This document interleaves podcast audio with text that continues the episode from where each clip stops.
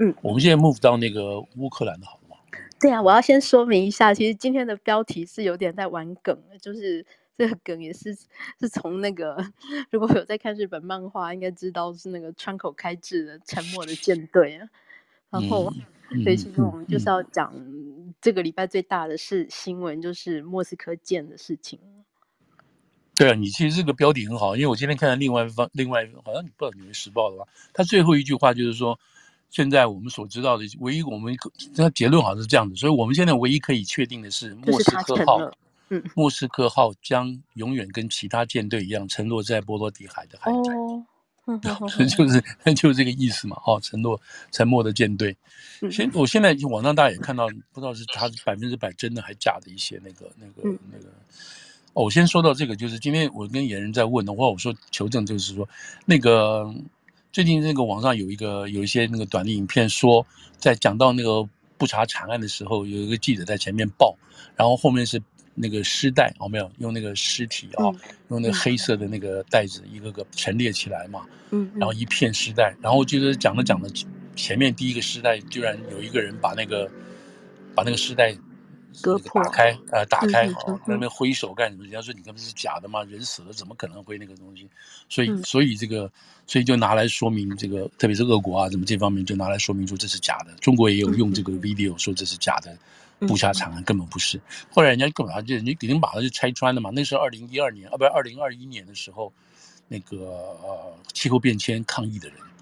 哦，气候变成抗议人就是做这个抗议，然后把那个，然后就把反正他讲的什么，移花接木，对他移花接木，然后打上一些那种乌克兰的那种 caption，就是这样子啊，你搞不清楚的人就觉得是真的嘛。嗯，Anyway，反正就是现在真的满满的恶意啊。对对对，那种情报战就是说，大家要搞这个梗的东西的话，你你分不清楚了。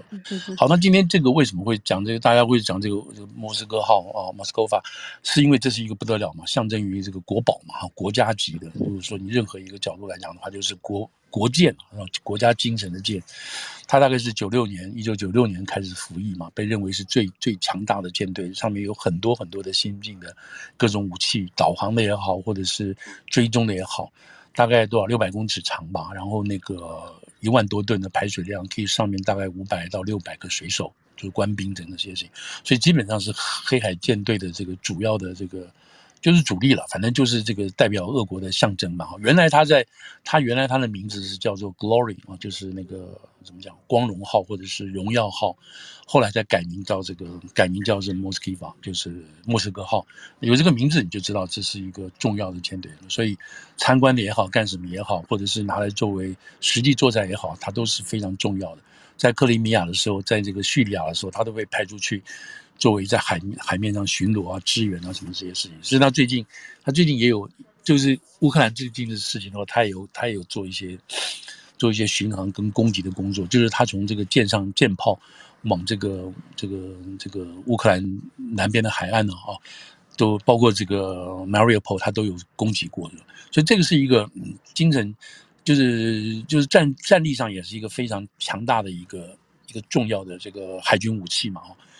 那结果现在出现出什么事呢？就是他被两颗两个导弹打掉了。那一方一刚出来的时候，是乌克兰说宣布说，我们用两个导弹把它打掉了，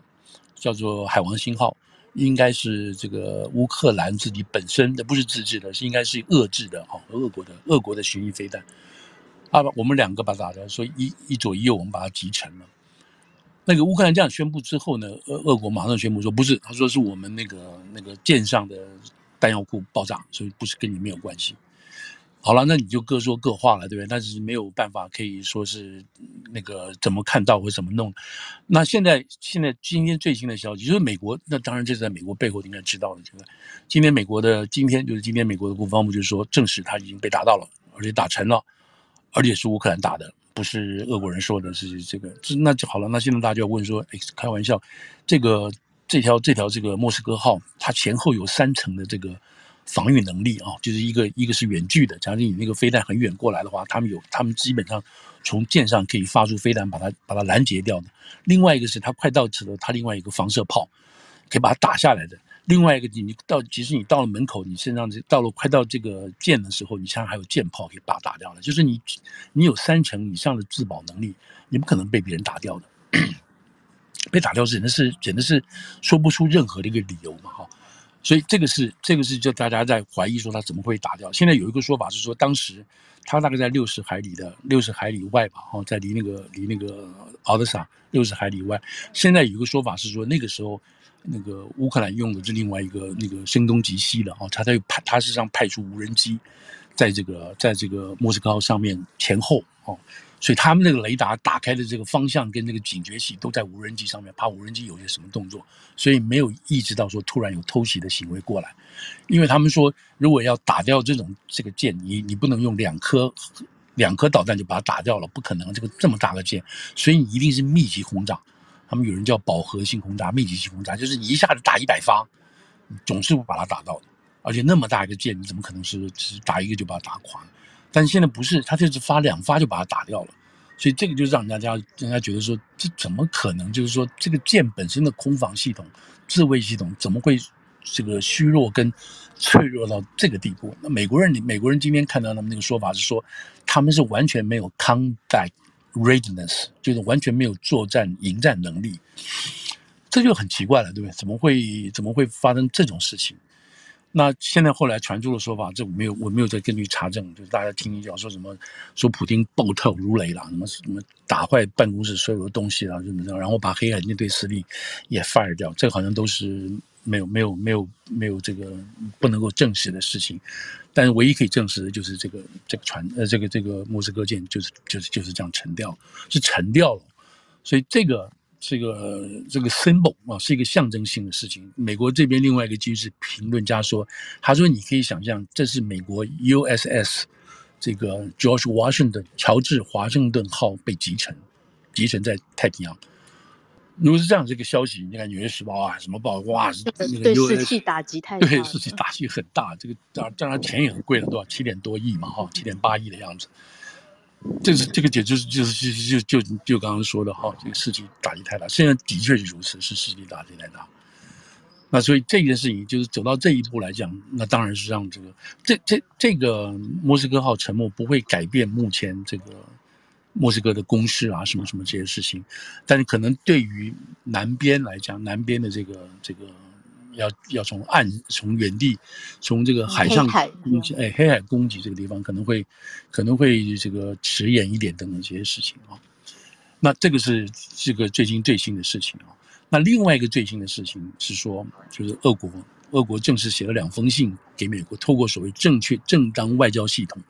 抗议美国啊，你警告美国，你不能再运送先进武器给乌克兰，你不能。他们觉得这个是很特别，很特别的意思是说。你你你可以用发言人出来骂骂就好了嘛，就像赵立坚出来这样骂骂就好了。但是他们用这个文书性的东西，但是上面这个文书性，但是又没有这个谁，又没有那个啊啊普京的签名，也没有所谓外长的签名或国防部长的签名，就是一个一个一个照会，一个外交照会。但是光这一点来讲，他们认为就是说很不寻常，因为从来没有这样子过的。那这个也说明说，这个俄国已经正式就是说，OK，我已经告诉你美国了。你不能够运送这种高端武器再去这个这个这个呃，这给乌克兰，那就表面上来讲，表面来讲，美这个美苏之间、美俄之间，至少美国他还保持了一个是说，我没有给这个乌克兰任何攻击性的或者是高端的武器，我没有，所以这个俄国也用这也在这个时候用这个话来扣住美国，但是我们现在都知道，就是在陆陆续续，不管你。透过北约也好，透过这个或者是其他的管道来讲，已经陆陆续续在把这些高端性的，就是这种、这种、这种高级性的武器，都已经陆陆续续在给俄、在给这个、在给这个乌克兰，让他做准备。那那美国这边的分析，也就是说，俄国之所以写这样子的外交照会，一方面是历史存照，我告诉你，将来如果有问如果真的这个。真正是你们，我们发现到你真的给他高端武器的话，不要怪我没有警告你。所以这个是一个外交上的一个准备，一个说辞。那另外一方面也说明俄呃俄罗斯真的是紧张了，好紧张，担心美国会提供高端的新的武器给过去，或者他看到一些一些一些这个这个呃蛛丝马迹的等等。所以这两这件事情是最近就是今天了，就是说昨天到今天比较新的东西。一方面是一个城，另外不是俄国做一个正式照会。那整体情况来讲的话，本来他们说是十三号啊，就是今天，就是这个所谓过这个这个这个耶稣耶稣这个受难日这一天，他要发动攻击，嗯，但是没有没有发动攻击，对啊，已经哎日经过了，哎已经过了，那也不知道，也许在在 weekend 吧，也不知道，也许这样，或者或者也许东正教大家都蛮尊重这个日子嘛，哈，也许不要动这个时候等等，嗯，那。那现在，但是整个情况，照所有的媒体，我想不知道为什么大家的媒体都这么写啊，都是说已经在这个东部啊，这个集结部队，然后大量的这个这个部队集结，将来会这未来将来会是一个非常惨重的战争，什么什么这些东西，所以现在都在都在讲这个话，然后已经已经差不多预告快一个礼拜了吧，哈，快一个礼拜，但是还没有见到另外一个重要发生，所以现在就又是不知道说。这个是真的还假的？就是这个一触即发的乌东大战是不是真的会假的？因为现在在这个过程当中都有一些陆陆续续的，啊、怎么讲呼吁或者是压力，让普京是不是可以适可而止了哦？那他们现在说最新的一个发展就是这个，呃，这个这个，呃，Fright 那个 Thomas 那个那个人叫什么？呃，《纽约时报》那个专栏作家。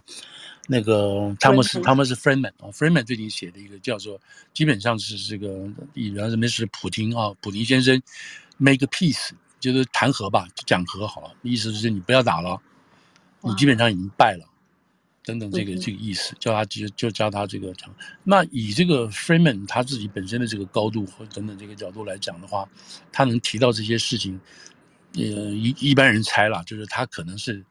可能是已经得到。一方面的这个所谓 briefing 啊简报，嗯，已经告诉他说，就是如果按照现在这个走法，或者是西方国家美俄的这种做法，然后跟俄国人的反应来讲，这个他已经打不了，他打不了多久了，打不了，真的，也许透过这个谁 Freeman 的这个文章哦，因为他是国际性，大家在读的这文章比较比他是等于说美国的。呃，这种时事性的专栏作家，这是他算世界级的嘛，所以他的东西大家都会看，特别是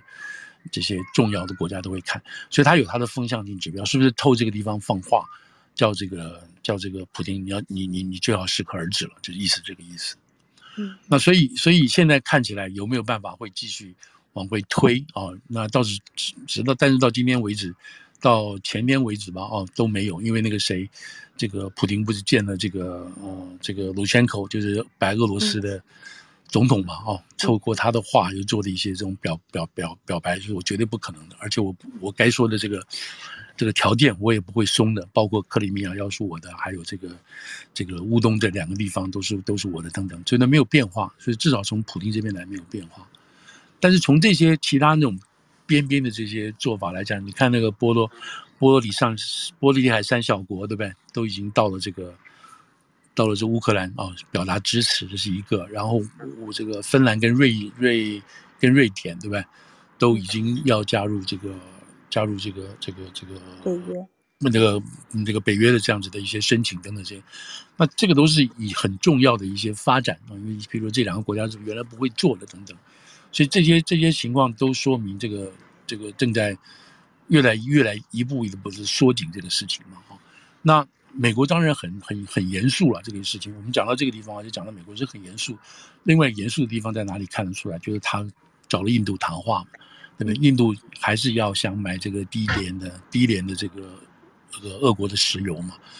所以等于不配合美国的这个制裁。那美国心里都很火，我们不知道我是不是上次也有提过，就美国已经陆陆续续放话了嘛，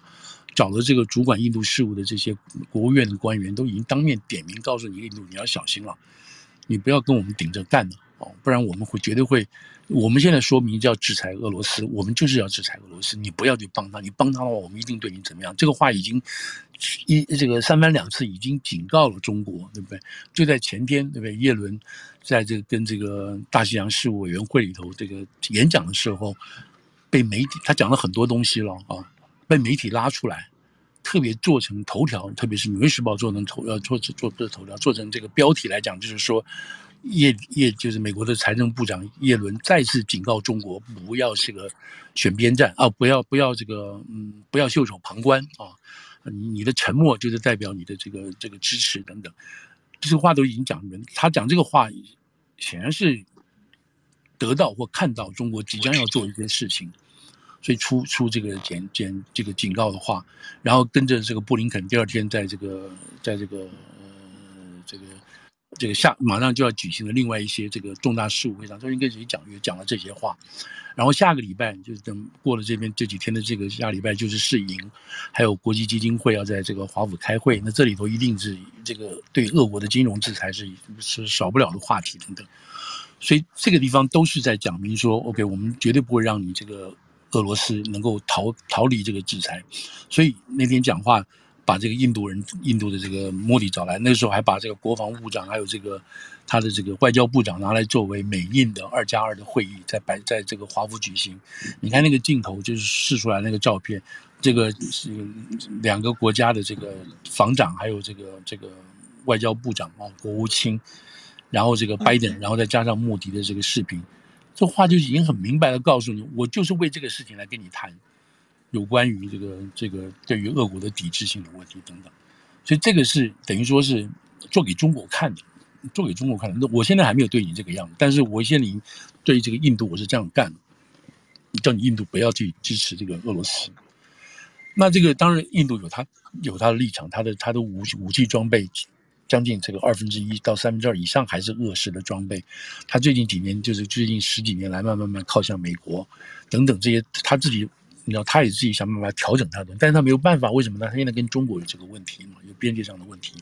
所以他希望拉住苏联，对于俄国有些影响。可是呢，现在人家指出来说，说你在印度你要小心啊，你不要以为你现在去去拉拢俄罗斯，你就以为你你。你就可以说是在这个中国之间，他那个能够占什么上风，得到一些所谓讨价还价的这个这个价码，呃，不可能的。他说你要想想看，将来这个俄国打完这个仗之后，一定是二流国家，这个时候你你就要变成你俄这个印度，你就要跟中国就就边界问题产生直接的冲突。万一产生直接冲突的军事冲突的时候，你难道你不希望美国帮你吗？你难道希望叫美国美国袖手旁观吗？对你不理不理不睬吗？啊，你这个你这个印度，你这个也要搞清楚你的算盘在哪。今天是美国，可能是有求于你，可是美国也是为全世界啊。所以你今天印度是为了你自己的私利，你跑去跟支援俄国等等这些事情。所以将来万一你有事的话，你看美国会不会帮你？所以，所以我们现在就看了，就是未来这个这几周啊，未来几周，第一个印度会不会继续买油？第二个，这个这个印太这个架构的会，印度是什么样的态度来参加？所以这个就这个角度来讲，已经是很明显的在这个公开的这个警告印度了。你不要，你不要，你不要自己玩你自己的东西。我们现在说到这个制裁的东西，其实大家大家就觉得，你像孟晚舟的是什么？孟晚舟就是制裁的事情啊。中兴也是制裁的事情啊。中兴中兴电讯最早中兴，你知道除了华为之外，华为是第二个嘛？最早的中兴电信，中兴电信。那中兴电信的原因是为什么呢？就是他搞了一些这个去支援这个这个伊朗的东西嘛。然后那个那中兴里面的一个法务长是个美国人，这个法务长他发现这个事情不对啊，他等于是违反了美国这个对于伊朗制裁的法则，所以才把中兴弄出来。所以中兴最后赔钱，这个又不能进入美国市场，然后美国还要派这个派这个 monitor，就是这个这个监视官进驻到中兴。总部去监察他们的所有的这种改革是不是按照我们写下来的认罪协议？这已经是很羞辱的一件事情。当然，还它是一个私人机构了，所以当然还啊，当然也国家国家在背后有那个东西。但是就中兴电信而言的话，它是因为违反了这个美国制裁伊朗的这些事情，所以被美国拉出来罚款。然后跟着华为，就是因为这个谁？当然除了五 G 之外，就是因为孟晚舟的关系，因为孟晚舟也是也同样的。通过香港的子公司啊，什么什么这个东西，才才会被美国弄上来。所以美国要搞这个制裁的事情，他是非常非常认真的。他要么就不理你，但是不不可能不理你，因为能够要去帮助俄国，帮助就美国对美国不利的这些国家，而美国所进行的制裁，美国是搞真的，因为这是法律性的东西。如果说他通过一个制裁的要求啊，譬如说国务卿或者是这个美国的这个商务部，他们。国会通过了制裁一个法，但是这两个单位没有去执行的话，那这两个人要负责的，就国会会来追究他们两个人的。所以，所以他只要立了法，他必须要去执行。只你怎么执行，执行多久，那是另外一回事情。但是你不能不去执行，因为会有人到国会去投诉，你知道，就是有另外一方面人，另外一帮的人到国会去投投诉说，哎，这个他们没有制裁，没有制裁这个伊朗，没有制裁这个某某公司，他们不断的提供这个电讯器材，还有重大的这种电子科技给伊朗，你违反了国会所通过的这些制裁法等等这样子，所以，所以这个是一个一个一个，我就一直在讲一个制衡、一个监督的一个情况，所以现在。就是说，我们刚刚讲，就是说美美国现在警告印度了，同时也在警告中国，你不要搞这个这个，否则我们会追加，会追究你的这个这个，你去这个帮助俄国的这样的的责任。所以这个话是真的，所以我就觉得说，嗯，我不知道中国是不是真的有得到得到这个讯号啊，足够的讯号，人家三番两次告诉你了。这当然不是美国了，但你的欧洲的欧洲现在也也都被迫必须加进来加进来做这个事情。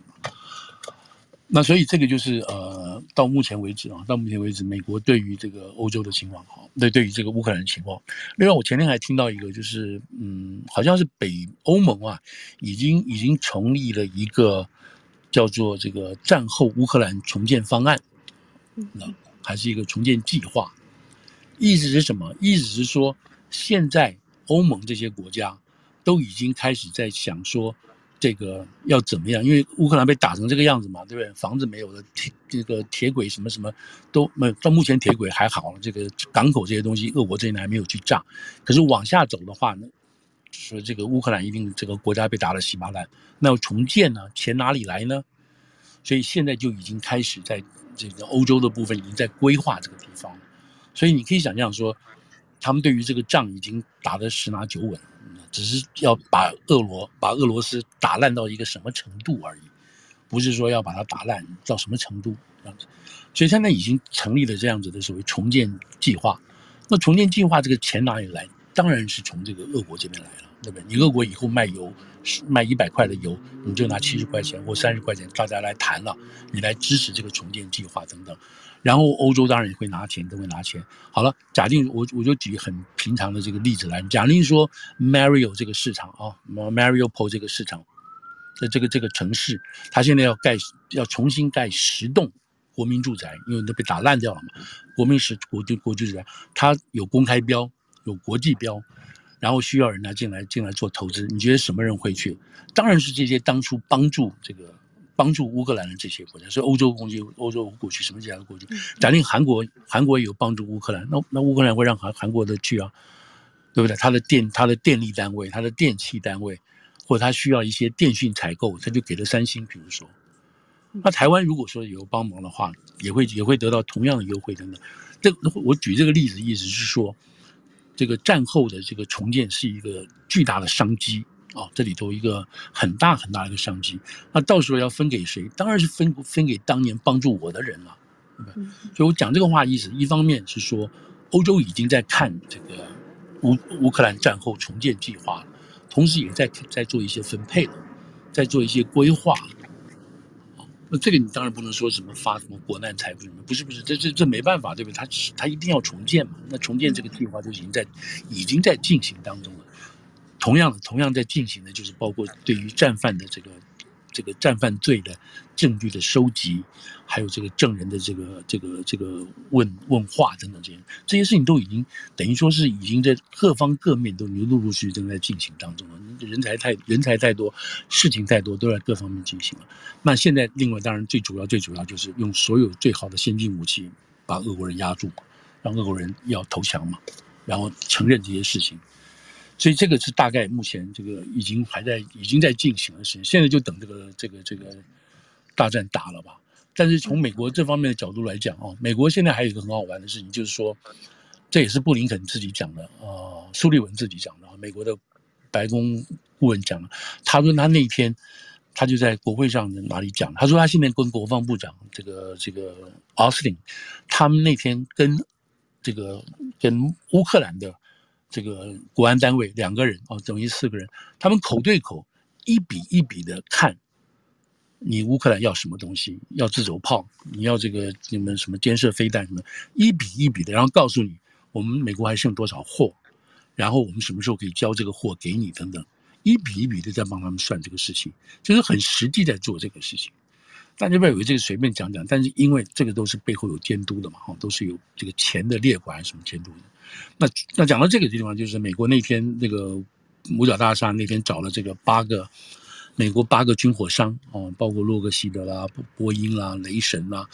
这些，还有那个洛克马丁这些的八个军火商的这个人到五角大厦去谈谈什么？谈这个战如果继续打下去，我们本来以为就打完了。那你告诉我，你们现在这个你们弹的产量怎么样？如果我们再打十年，你那个你这个产量负荷量怎么样？现在都已经在规划这个事情了，你知道？那这当然很少见了。你知道，从美国会把这个从军方来讲，会把民间的军火商找去谈这些事情，你可见这个这个这个准备层次已经到了一个什么样的情况，你知道？那当然可以说是这个什么这个军火商要赚大钱啊，什么什么的。可是这个都是这个都是副作用，都是后果，不是因为不是因为军火商要赚大钱，所以才去，所以俄国才打打乌克兰，大家来赚钱，不是这样子嘛？哈，是这个事情发生了之后，然后这个军火商就提供他们该提供的东西，所以这个是目前这个大致上的一个发展了。好，不知道大家有没有可以，我就先报告到这边好了啊。副总，今天 CNN 的 Jack Tapper 跑到基辅去访问 Zelensky 嘛？哦，对，然后嗯，那他现在每家都在做嘛？哈，对，真的也是不晓得，听说每天睡两个小时，是不是？是是。然后上个礼拜，他上个礼拜是 CBS 的 Sixty Minutes 嘛，就主要的人都在做。对。对，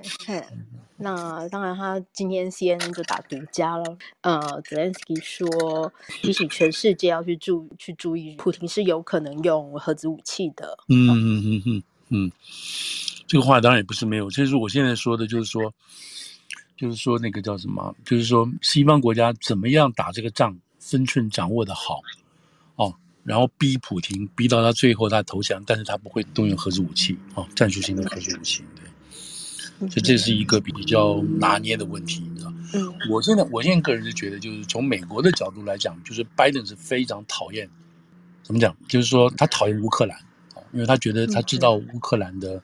我我们今天讲了半天说乌克兰老百姓勇敢啊，什么什么这些的，这都没有问题的，勇敢啊，什么这些这个正义啊，什么这些。但是乌克兰不可否认是一个是一个腐败腐败性的政治国家啊，他的这个政政治体系。